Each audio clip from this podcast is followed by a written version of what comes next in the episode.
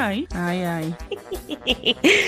Hum, ai, ai. Hum, ai, ai. Hum, ai, ai. Hum, ai, ai. Hum, ai, ai, que que é isso? Não sei o que. Hum, e ai, ai. Hum, ai, ai. Hum, ai, ai. Ai, ai. Hum, ai, ai. Hum, ai, ai, Felipe. O que, que você quer de mim, Felipe? Alô, alô, ouvintes do Rum Ai Ai. Vocês estavam com saudade do podcast 100% tocantinense? Depois de uma pausa na produção do programa, claro, em busca de melhorias, recursos, subsídios e tempo, né? Nós estamos de volta com a segunda temporada. Para quem está chegando aqui por agora, eu recomendo que você escute a nossa primeira temporada que está disponível lá no Spotify. A gente tem seis episódios, que foi o que a gente fez assim no início para entender o que a gente queria com esse projeto. Eu sou Jaqueline Moraes, sou jornalista, radialista, geminiana, social media, DJ, produtora cultural, assessora de imprensa, meio descompensada e acho que tá bom. Eu toco esse projeto junto com o jornalista Felipe Ramos, que vai se apresentar agora. Bom dia, boa tarde, boa noite a todos vocês ouvintes do Rumaiai, para quem está chegando agora ou para quem já nos ouvia na nossa primeira temporada. Como a Jaque disse, eu sou o Felipe Ramos, sou jornalista, podcaster, produtor cultural, DJ. A gente está aí tentando fazer de tudo um pouco e às, vezes a gente se embola, mas a gente está aqui de novo para mais uma temporada do Rumaiai Podcast. E, gente, o Ruaiai Podcast foi contemplado pelo edital estadual da Lei Aldir Blanc, elaborado pela Agência do Desenvolvimento do Turismo, Cultura e Economia Criativa, a ADETUC, aqui do Tocantins. Serão 10 episódios que abordam diversos eixos da cultura tocantinense. E você sabe onde encontrar a gente, né? Nas redes sociais, lá no Instagram, no Twitter, arroba Rumaiai Podcast, Rumaiai Podcast no Instagram, no Twitter e também no YouTube. Para você que ainda ouve podcasts pelo YouTube, prefere, não tem Spotify, não tem Deezer, não tem Apple Podcasts, nós também disponibilizamos os episódios no nosso YouTube e você vai encontrar Rumaiai Podcast. É só digitar lá no YouTube. E também você pode acompanhar a gente lá nas nossas contas pessoais. No Twitter e no Instagram eu sou arroba Jaquei, Jaquei. E o meu é arroba Boto Fé Nesse Som. Tudo junto, Boto Fé Nesse Som, tanto no Twitter como no Instagram. E vamos de informes. Nesse primeiro episódio, a gente vai conversar sobre a culinária tocantinense. O Ruaiai Podcast se propôs a fazer um resgate de vários aspectos da nossa cultura, como eu já disse anteriormente, e nesse episódio especificamente a gente vai falar sobre as nossas referências, as nossas tradições, as nossas comunidades tradicionais também, e vai entender um pouco do que elabora a gastronomia do Tocantins. Primeiro a gente conversa com a chefe Ruth Almeida, a chefe Ruth Almeida, que é uma das referências aqui do Tocantins, uma referência nacional, uma mulher aqui do Tocantins que é referência nacional em culinária. E depois a gente conversa com a Érica Patrícia, ela que é estudante de nutrição e fez um trabalho, o TCC dela é sobre a culinária, a influência da cozinha africana na culinária tocantinense. Então tá aí duas conversas super interessantes que para vocês sacarem a nossa, as nossas influências. O que faz a culinária tocantinense? De onde nasceu? Quais são, quais são as origens do que a gente come hoje? E já que a gente falou que a nossa próxima entrevistada, que a gente vai soltar a entrevista completa que a gente fez com a chefe Ruth Almeida, eu vou ler um pouquinho aqui de quem que ela é, viu? Porque a história dela é muito bacana. Gente, a Ruth Almeida, ela é chefe de cozinha, consultora, pesquisadora da culinária afro-indígena. E, gente, a Ruth já foi quebradeira de coco, doméstica, merendeira em escolas públicas e também foi cozinheira de hotéis. em 2016, ela participou do reality show Cozinheiros em Ação, lá do GNT, e garantiu a terceira colocação. Ela também já esteve aí por vários lugares do país, já participou de diversos festivais, de programas de televisão. E em 2017 ela abriu um restaurante aqui no Tocantins, rompendo todas as barreiras e, e empreendendo. E vou deixar de falar mais para a gente ver aí a nossa entrevista com a chefe Ruth Almeida. Solta aí, Felipe. Augusto Santos.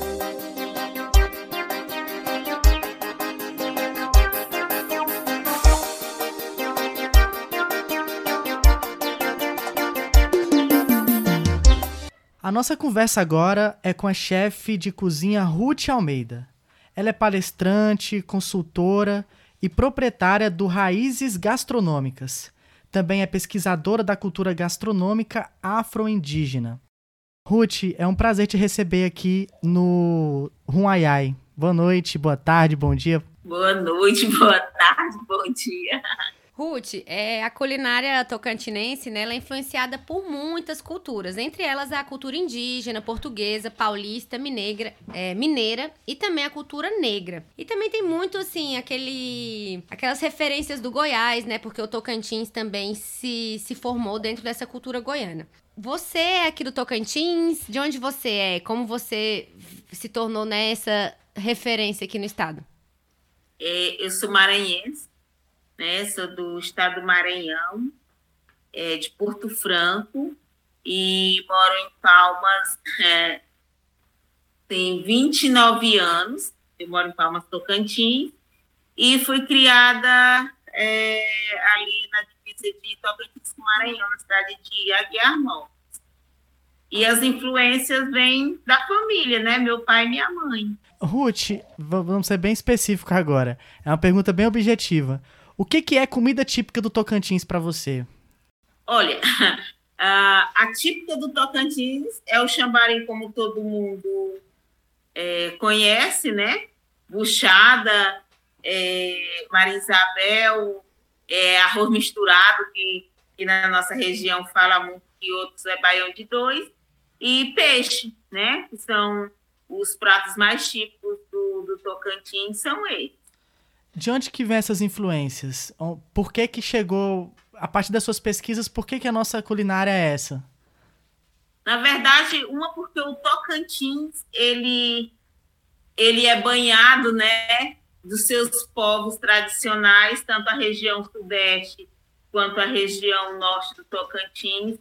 É, a sudeste é onde tem mais comunidades é, quilombolas e tem cidades muito históricas com, com todas as tradições dos povos quilombolas, né? E aí você já desce um pouco para o norte do Tocantins, já é as etnias, os povos tradicionais indígenas, e na verdade são, são é, os indígenas, a origem é, do Brasil, da gastronomia brasileira, são os povos tradicionais indígenas. Então, eu falo sempre que o Tocantins ele tem essas duas influências muito fortes, e que a gente tem que trabalhar e valorizar é, a, a, cultura tradicional desses povos. E, Ruth, o que que o Cerrado, né, o Cerrado Tocantinense, tem a acrescentar na nossa culinária? Ah, muita coisa, muita coisa. É, principalmente os frutos do, do, do, Cerrado, né, que são muito, muito ricos.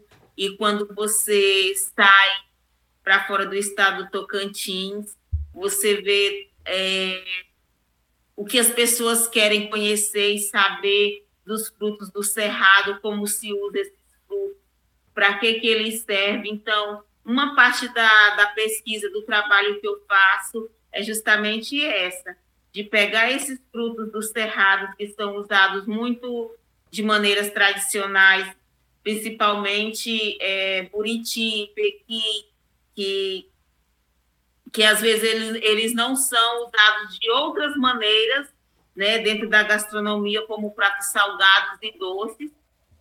E, e a gente está tá, tá, tá, trazendo é, no, maneiras e formas de se usar o, os frutos do cerrado dentro da, da culinária do Tocantins, principalmente os pontos turísticos, né? Que são os mais visitados e que as pessoas mais falam sobre, sobre os pratos tradicionais, que é jalapão, assim como a gente tá, tem, tem desenvolvido junto com as comunidades é, farofa de, de buriti, né?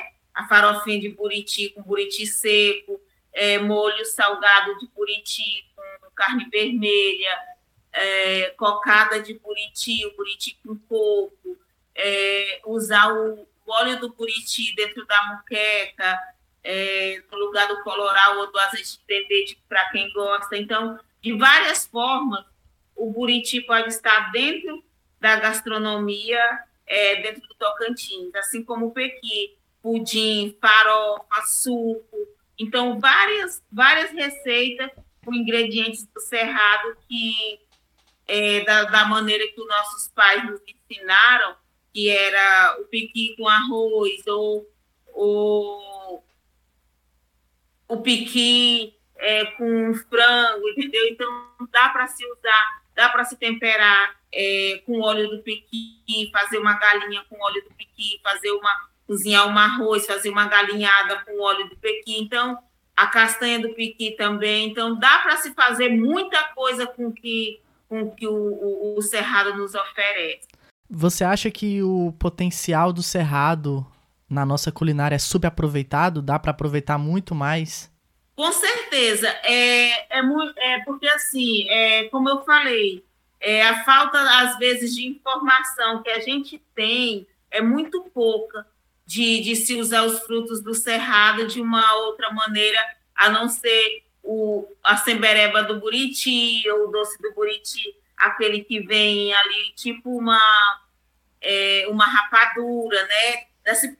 Para se fazer coisas é, imagináveis, vamos dizer assim, com, com os frutos do cerrado, cagaita, mangaba, e, e todas as minhas viagens para fora do Tocantins eu levo o cerrado como uma das maiores virtudes é, da gastronomia do Tocantins e variado sabores é, e de formas diferentes para a gente acrescentar nessa gastronomia é, são os frutos do cerrado, pão de buriti, é, tudo isso dá para se dá para se usar e ter uma gastronomia forte, né? Assim como a do Pará, aqui mesmo que a, a da Bahia, né? Usando os frutos. Então a gente tem como fazer isso começando de agora, começar a trabalhar essa, essas raízes gastronômicas do Tocantins, trabalhar com a, a cultura gastronômica do nosso estado, explorando sim o cerrado.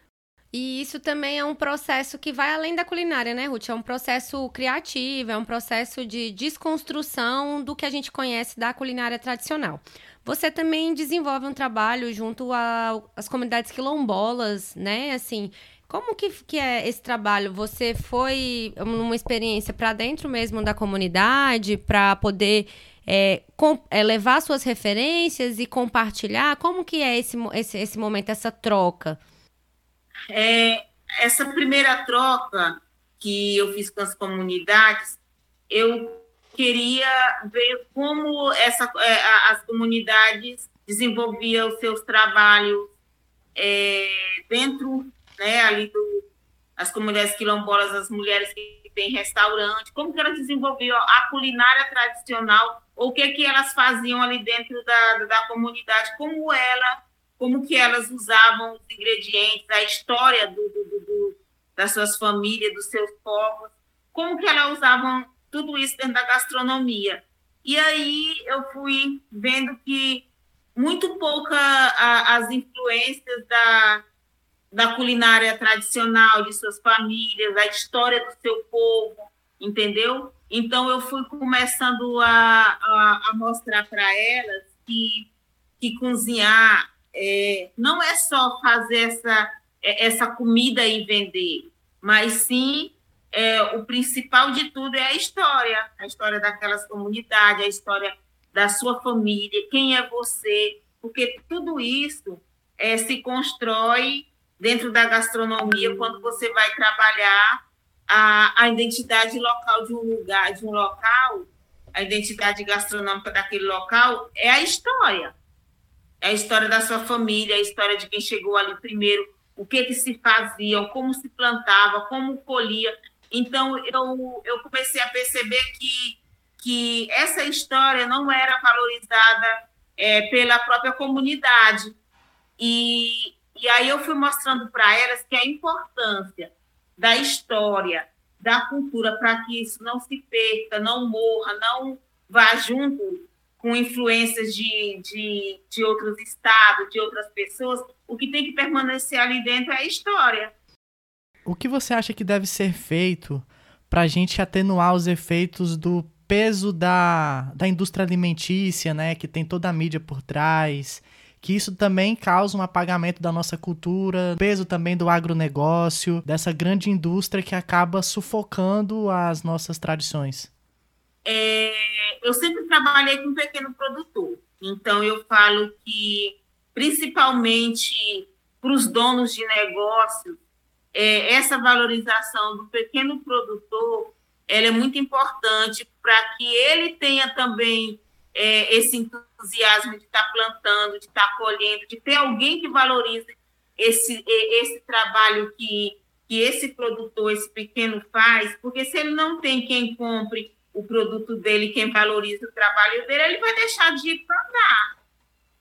Então, eu, o que se vê muito, o, o que se vê muito essa industrialização dos produtos principalmente dentro das comunidades, que eu cheguei em lugares no Jalapão que tinha arroz com alcaparra, feijão ou macarrão com choio sendo o carro-chefe da, do restaurante. Batata frita, o carro-chefe do restaurante sendo, poderia ser mandioca frita, entendeu? Podendo ser banana frita, porque é o que eles plantam. Então, a influência que, que as agências, que outras pessoas levam lá para dentro é o que pode é, ir acabando com, com, essa, com essa coisa da, da cultura dos povos. Como vai permanecer isso? É trazendo de volta também esse pequeno produtor para dentro das comunidades, incentivando ele a plantar, incentivando os donos de restaurante a comprar esse produto desse pequeno produtor e ali continuar aquela história. Né? Lógico que, que é, às vezes não dá para se plantar 100% ou se ter 100% desse produto plantado ali dentro, mas o que puder ser plantado e colhido junto com essa comunidade, é, mantendo as tradições, é, isso pode permanecer né, é, como um, um, lado muito positivo dentro das comunidades, tanto indígenas como quilombolas, os ribeirinhos, então, ter quem compre de quem planta é a parte mais importante. E isso forma também, isso incentiva né, a própria economia da comunidade, porque assim, é um ciclo de subsistência. Se eu ofer oferto o alimento, né, eu vendo o alimento, mas é, o pequeno, o produtor está dentro da minha comunidade também, é uma forma de você alimentar é, economicamente essa comunidade, né? E Ruth, o Tocantins, assim, tem uma bacia hidrográfica imensa, né? A gente é banhado pelos rios Araguaia, Tocantins, então, assim, tem muita é, referência ribeirinha. Então, o peixe acaba se tornando um dos grandes destaques da nossa culinária. É, eu sei que você faz, é, te, costuma usar muito a folha de bananeira, né? Como que é essa história, assim, do peixe na folha de bananeira, que também é uma, uma marca da culinária tocantinense? É, são coisas que eu falo sempre, é, é, referência, né?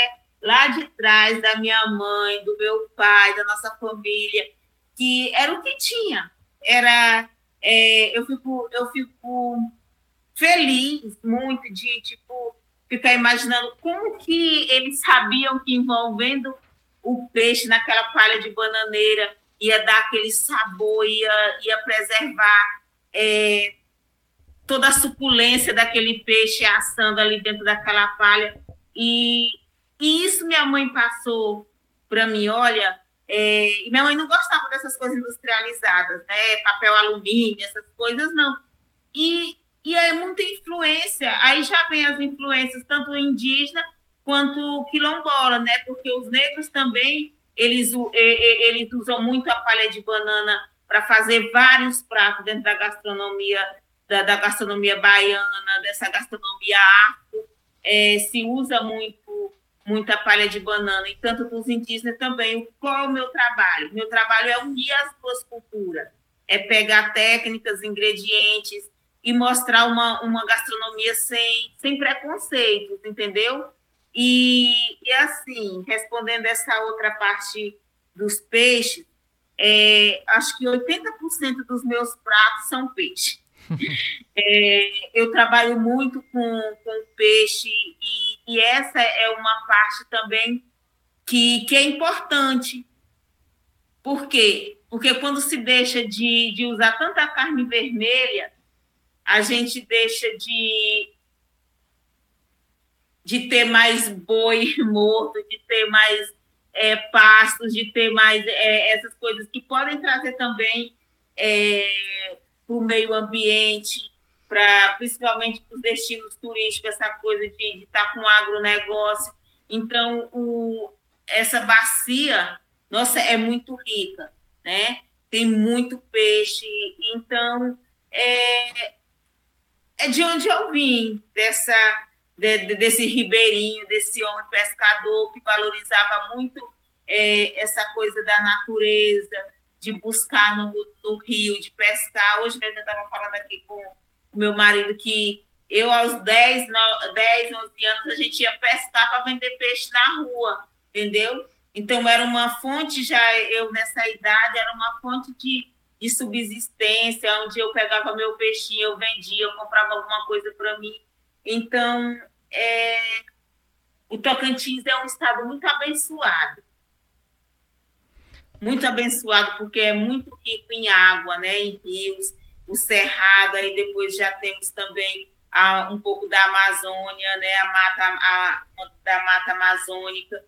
Então, é um estado que, que tem muito é, a ganhar com a gastronomia local, valorizando é, tanto o, o ribeirinho quanto é, o, o cerrado, a mata. Então, as nossas influências são, são as mais belas possíveis para um, um, um estado que é tão novo igual o estado do Tocantins, que já está se preocupando em trabalhar a sua identidade gastronômica, de, de valorizar é, os seus povos tradicionais. Então, eu falo sempre que o Tocantins está na frente de todos os outros estados do Brasil, porque por 33 anos já pensa nisso e já corre atrás disso. Ruth, para finalizar, o chambari é nosso? o chambari é nosso. O chambari, o chambari é um prato que, que veio, né? Na verdade, tem, tem as influências de, de outros estados, mas o Tocantins se apropriou com toda, com toda a sua é, Ai, me, fui, me, me esqueci agora o que, que, eu ia falar. Mas o Tocantins se apropriou disso com propriedade, né? Lógico, que era um dos pratos mais vendidos de quando começou, de quando foi fundada aqui a nossa capital. Então, em todos os lugares que se chegava para comer, tinha um chambari, e o chambari é nosso. Então, a gente tem que bater no peito e falar que o chambari é do Tocantins. O Xambari é tão nosso, né, que tem uma lei estadual, que é a Lei 3253 de julho de 2017, uma lei de autoria da deputada Luana Ribeiro, que ela reconhece a importância dos pratos típicos aqui do estado, que torna a buchada, o chambari, a paçoca de carne seca, como símbolos de expressão cultural e gastronômica aqui do nosso estado. Então, eu acho que com uma lei que declara patrimônio cultural e gastronômico, acho que a gente pode dizer que o Xambari é nosso sim. Então, quem é doido de, de, de tomar esse patrimônio das mãos do Tocantins? E eu vou fazer lá em Brasília esses dias agora. Olha, já está levando. Dentro do Congresso, dentro do Congresso Nacional, mostrar que o, o, o Xambari é do Tocantins. Já vai levar, né, um pouco mais da nossa cultura para fora. E eu acho que isso você tem feito há algum tempo já, né, Ruth? Você já participou de vários programas, de vários projetos de nível nacional, levando é, as referências gastronômicas do Tocantins, a sua experiência, a sua vivência, né, a sua história, compartilhando a sua história. Fico muito feliz por você ter topado participar do podcast Ruaiai, podcast que é 100% tocantinense e que tem essa, esse desejo de trocar e estimular e valorizar a nossa cultura. Ruth, que você possa continuar é, contribuindo de forma grandiosa assim, com o nosso Estado. Muito obrigada pela sua participação. E vou deixar esse momento agora para você se despedir dos nossos ouvintes. Eu que agradeço, né? É, porque se não fosse uh, as pessoas que iam lá no meu restaurante, pessoal de Palmas, uh, que ia apreciar é, é, essa culinária tão inovadora e inusitada que foi é, eu ter levado raízes para dentro de Palmas. E se não tivesse tido toda essa aprovação, eu acho que, o, que todo esse trabalho da chefe Ruth não, não, não teria um reconhecimento se não houvesse é, um acolhimento e, e, e, as pessoas que pudessem ir falar, Ruth, é, o Tocantins é isso e tu está no caminho certo. Então, é, que outros possam vir também e, e sentir que, que essa gastronomia é nossa e nós é que temos que valorizar e sair por aí disseminando esse, esses sabores saberes que o Tocantins tem, tão gostosos e tão peculiar, como as pessoas sempre falam isso. Muito obrigada. Ruth, a gente consegue te acompanhar nas redes sociais? Se nossos ouvintes quiserem aí acompanhar o seu trabalho, onde que a gente te acha? Tem o arroba chefe Ruth, né? Chefe Ruth Almeida, e tem o arroba Raízes Gastronômicas PO. Muito obrigada. A gente vai deixar as, os, as arrobas aí da Ruth nas referências do nosso podcast. Ruth, boa noite, fica com Deus e obrigada por colaborar com a gente. Muito obrigada. A gente vai deixar as, os, as arrobas aí da Ruth nas referências do nosso podcast. Ruth, boa noite, fica com Deus e obrigada por colaborar com a gente.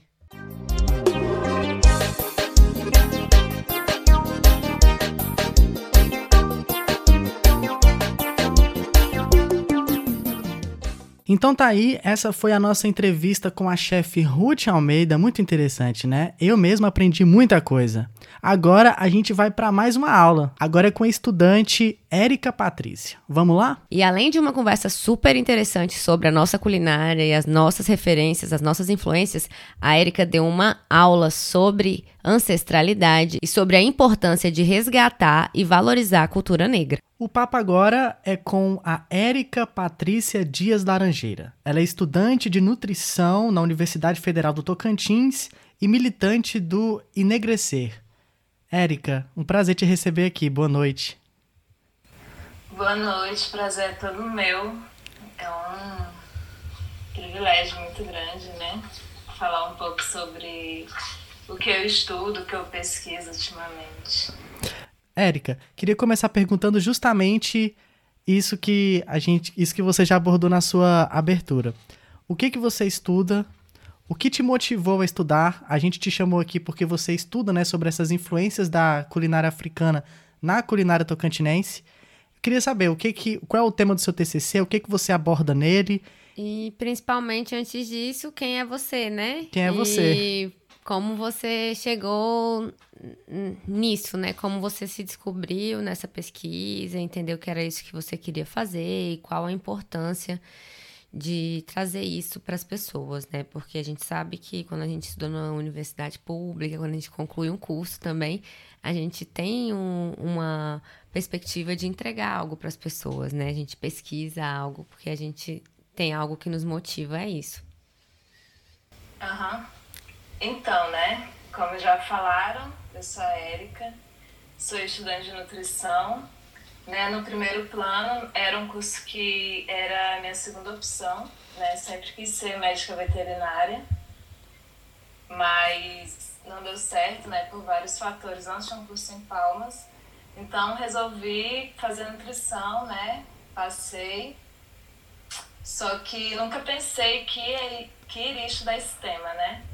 com o passar do tempo, quando chegou no período do, de fazer TCC1, né, que no meu curso é dividido em TCC1 e TCC2, uh, eu procurei logo a professora Regiane Pinheiro, né, professora doutora Regiane Pinheiro, que é antropóloga e trabalha com os povos originários, né, principalmente povos indígenas e cultura africana também mas principalmente povos indígenas.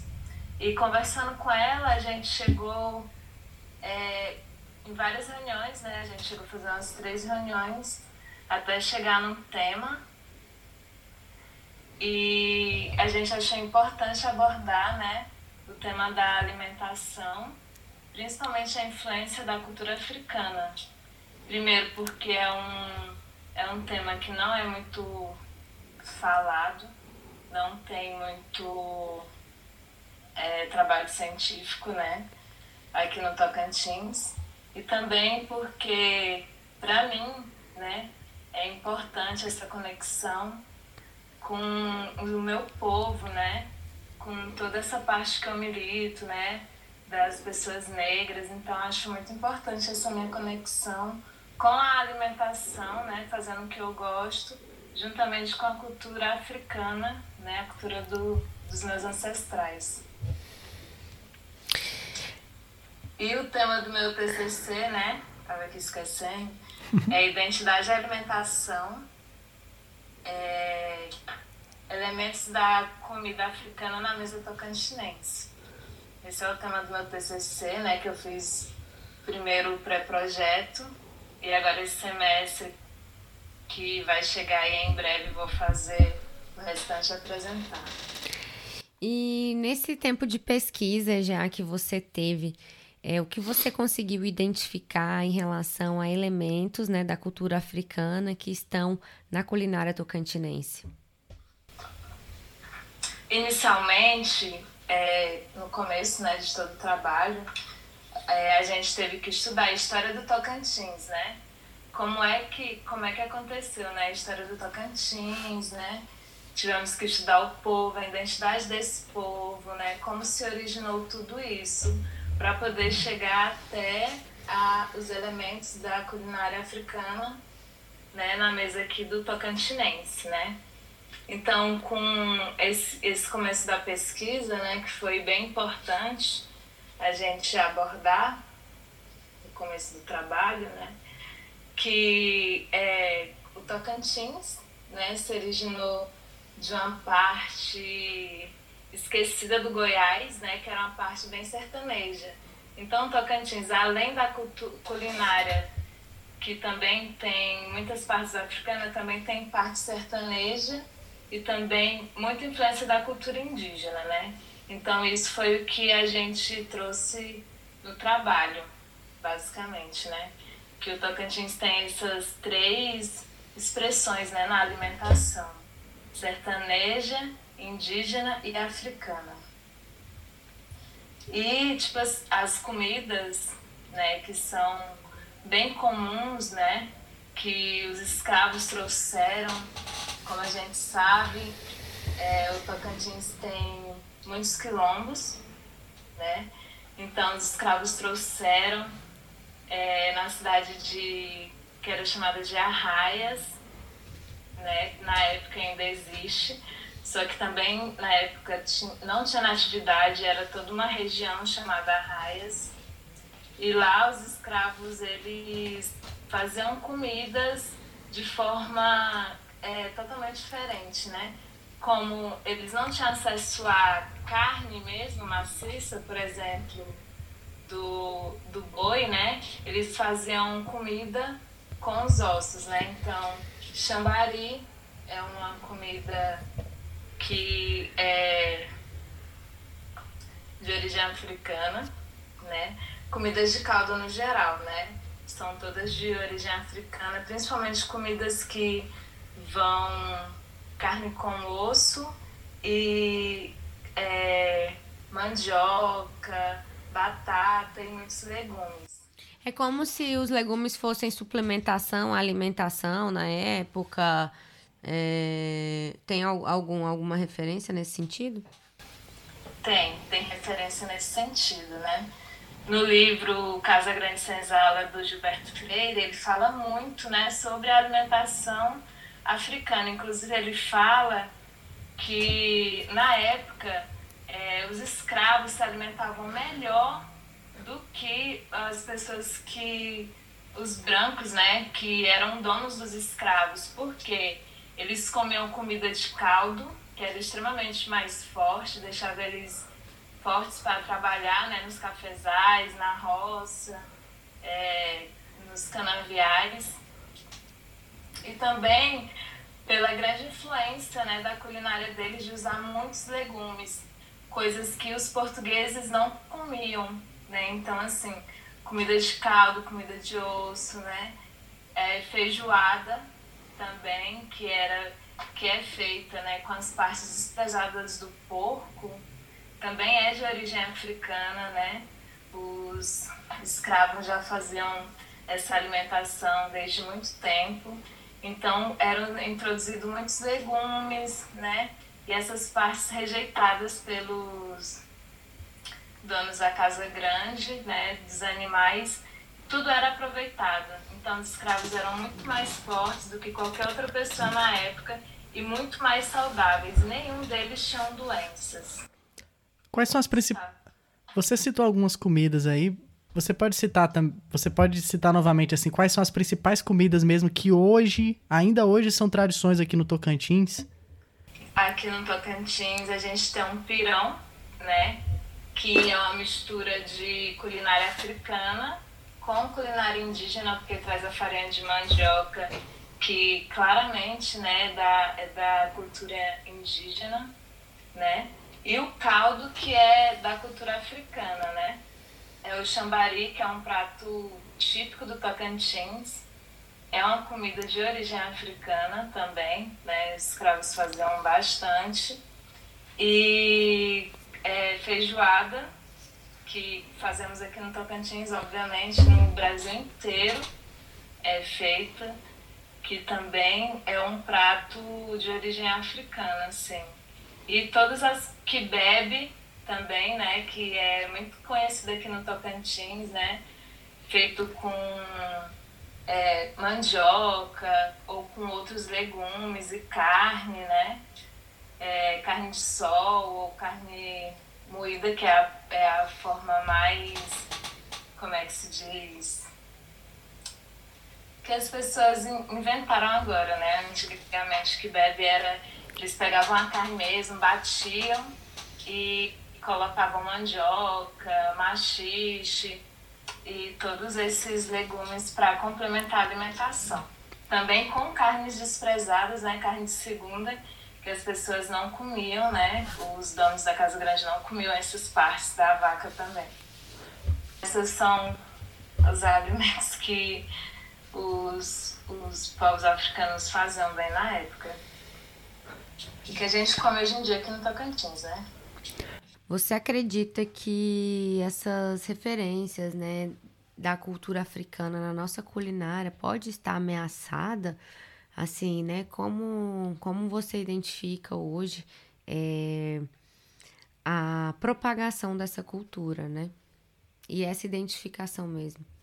Ou até mesmo, só emendar essa pergunta, o embranquecimento, assim, de algumas culturas que são originárias da cultura africana e que acabaram sendo embranquecidas com o tempo. E hoje a gente não valoriza. Olha, é, pelo que eu já li, né, em vários livros, e enfim, no livro Casa Grande Senzala, o Gilberto Freire fala, fala muito, muito sobre alimentação e fala muito, né, sobre a cultura, tanto indígena quanto é, africana, né. E no livro ele fala que a comida tem relação com raça, modernidade e identidade desse povo. Então, com a chegada de comidas mais modernas, como por exemplo, né, a cultura indígena é comum comer o beiju, né? O beiju deles é totalmente diferente do nosso que a gente come. Não sei se vocês já tiveram o, é, o prazer de provar, né? Que eu achei muito bom. Mas é, hoje em dia, né, as pessoas mudaram toda a forma, né, toda essa glamorização de um alimento é, raiz, né, como se diz, de uma forma totalmente diferenciada. Coisas que também acontecem com uma comida é, de origem africana, né? Por exemplo, é, o chambari, aqui no Tocantins é chamado de chambari, mas se você for em outros lugares, é, essa comida vai ser uma comida extremamente cara e vai ser chamada de ossobuco, né? Que é a forma que eles é, apresentam esse prato, né? Então, assim, é meio que um apagamento da identidade de um povo que trouxe esse tipo de alimentação, né, para o nosso país. Né? Até porque o Brasil, né, tem uma cultura extremamente miscigenada, né? Então, assim, a nossa alimentação é muito rica, principalmente vindo dos povos indígenas e africanos, né? E tudo isso pode influenciar, né? Vários é, o apagamento histórico da, da raça em si, né? Não só na alimentação, mas em toda a cultura em si é totalmente apagada. Hoje em dia não tanto, até porque né, as pessoas estão se identificando, né? Estão mostrando mais. É... Enfim. É, a gente vê um movimento assim que resgata um pouco, né? E de resgate da autoestima mesmo do povo negro. É, a gente, eu percebo, né? Esse um, um, um, espaço hoje de, de identidade mesmo que foi conquistado, está sendo conquistado ainda, né? Ao longo do tempo. É um processo. É um processo muito. É, por exemplo, eu fiz transição capilar em 2015. Acho que 2015 eu me livrei da química. 2015, 2014, por aí. Na época que eu me livrei, não era tão, tão é, glamourizado, por exemplo, né? Os cabelos cacheados, né? Não tinham nem produtos, tipo assim, 2015 que tava bem, hoje em dia já tem tudo, tudo mesmo. Então a indústria entendeu que as pessoas negras estão é, se reconhecendo, se valorizando e é, tendo a sua identidade de volta, né? Porque a nossa identidade foi totalmente roubada. É, então a indústria, o capitalismo entendeu e começou a deixar tudo mais caro também, né? Então, assim, tem tudo isso também voltado ao capitalismo.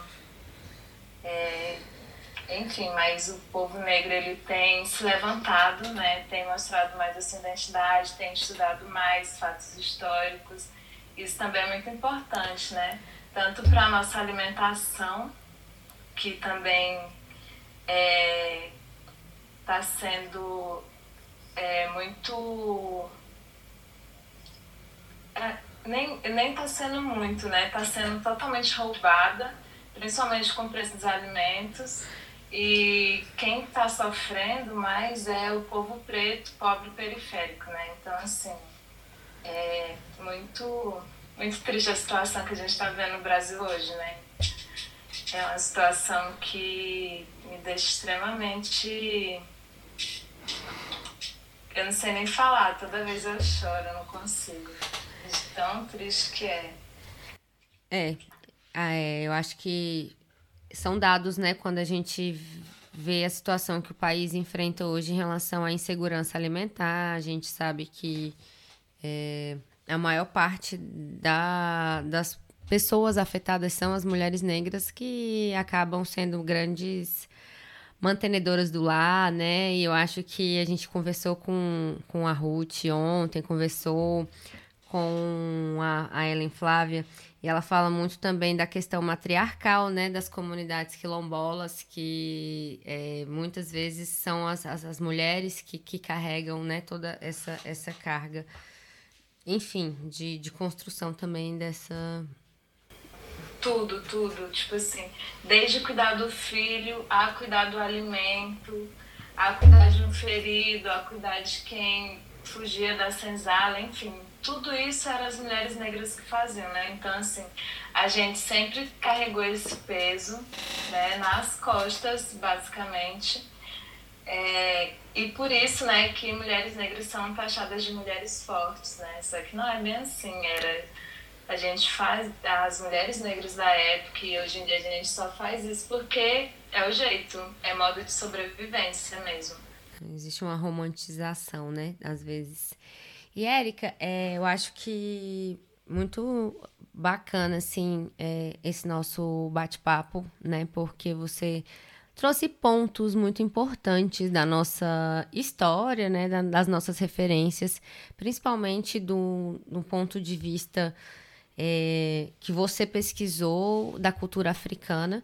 E, por exemplo, essa questão da comida com osso, ser de referência africana, né? Eu não sabia, então acho assim que é muito importante a gente ter esses diálogos, né?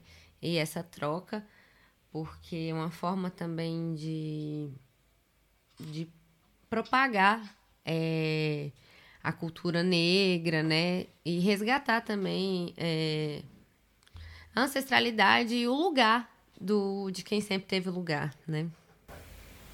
Com certeza. Eu também acho, nossa, extremamente importante, né, a gente tocar no assunto. E no nosso Tocantins, né, que é um estado extremamente rico, né, um estado que tem a cultura negra muito muito forte, mas também muito apagada, né, porque nós temos vários quilombos, né, só que a história do nosso povo é muito apagada, as pessoas não, não sabem que existe esse, esse tanto de quilombos aqui no nosso estado, né? As pessoas não procuram é, estudar sobre. E então nosso povo aqui no estado é muito apagado, infelizmente, né? Então acho de extrema importância a gente tocar no assunto, tanto da alimentação, né? Que tem tudo a ver com tudo que a gente vive no nosso dia a dia, né? Com tudo que a gente come, até os temperos, né? Tipo assim, o uso de pimenta, né? Que é um, que é um prato. É, os pratos mais apimentados também são de origem africana, né? Tem algumas outras origens de alguns outros países, é, mas aqui no estado também é de origem africana, então assim é muito importante trazer, fazer esse resgate, né? Esse resgate da nossa ancestralidade, até porque é, nosso estado tem isso muito marcado desde, desde o começo. Nossas principais tradições são tradições negras, né? E muita gente não sabe. Né? Assim. Afro-indígena e a gente não sabe. Sim, total. Tem, nosso estado ele é muito rico, muito rico mesmo. E ele tem todos os traços, né? Indígenas e quilombolas.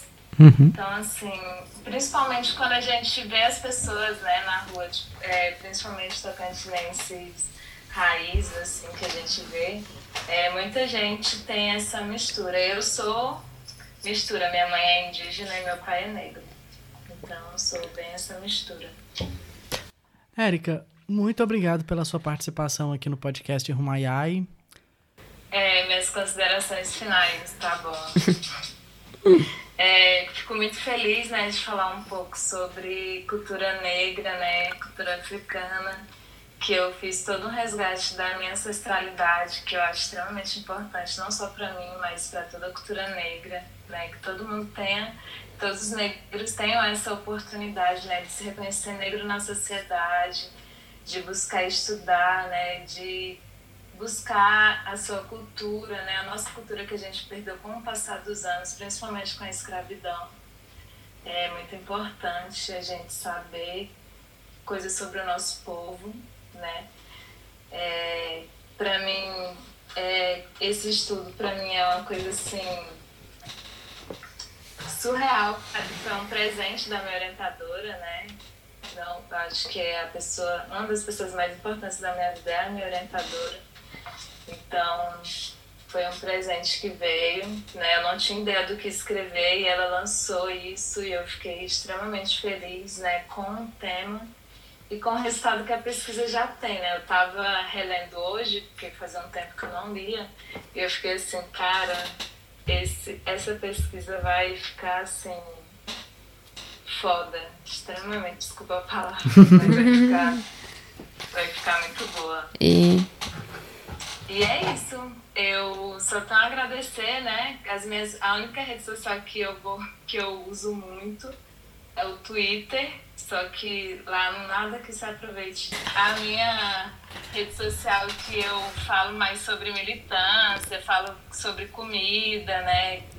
E tal, é o meu Instagram, que é Erika Laranje, arroba Erika Laranjeira, com dois A's, dois A's no final, Erika com C. E basicamente é isso. Falo muito sobre militância lá, sobre política, né? Sobre aspectos da vida, enfim. Estamos aí lutando fora Bolsonaro, né? Que está acabando com o nosso país, que está destruindo o nosso povo, que está deixando as pessoas morrendo de fome, morrendo de Covid, coisa que a gente não quer. Né? Então... Augusto Santos.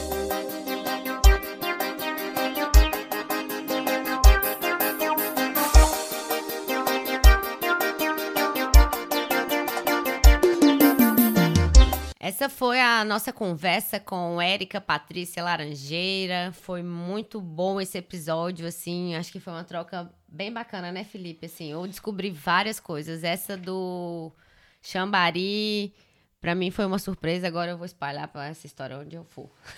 É isso aí, é para espalhar o conhecimento que a gente adquiriu aqui no Huayai Podcast. O podcast nasceu para isso mesmo, pra gente valorizar a nossa cultura, descobrir coisas aí que a gente não sabia e passar a valorizar o que é para ser valorizado. E a gente entende hoje que a nossa cozinha, a nossa culinária é africana. E indígena, né? Eu acho assim que depois desse episódio a gente pode afirmar que o Xambari é nosso, que a nossa culinária é afro-indígena, que o tocantinense ama piqui, não tem como dizer que não. E. Nossa, me deu até uma fome agora. Bom, gente, e é isso. Vou me despedindo por aqui. Estou muito feliz de estar de volta. É isso, é um prazer estar de volta. É um prazer voltar com os episódios do Ruaiai Podcast. Estamos na nossa segunda temporada.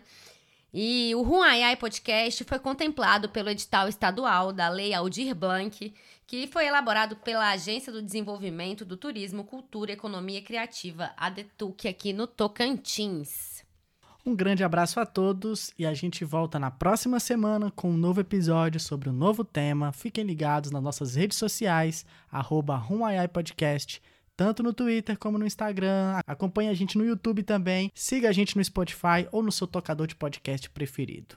Um beijo. É isso, um beijo, um beijo, um beijo. Não deixe de interagir com a gente lá nas redes sociais, não deixe de mandar esse podcast para um amigo. Ajude esse conteúdo a ser propagado e também, né, contribua com o conteúdo local. A gente faz isso aqui com muito amor, muito carinho. Vou até dizer que horas são na terceira jornada do dia, são nove e meia da noite. Não vou dizer de que dia, mas a gente faz isso aqui com muito carinho, com muito amor. E conto com vocês, viu? Um beijo, até o próximo episódio.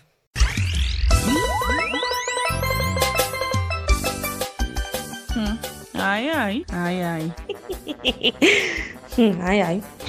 Ai, ai. Hum, ai, ai. Hum. Ai, ai. Ai, ai, ai, que que é isso? Não sei o quê. Hum, e ai, ai. Hum. Ai, ai. Hum, ai, ai. Ai, ai. Hum, ai, ai. Hum. Ai, ai, Felipe. O que, que você quer de mim, Felipe?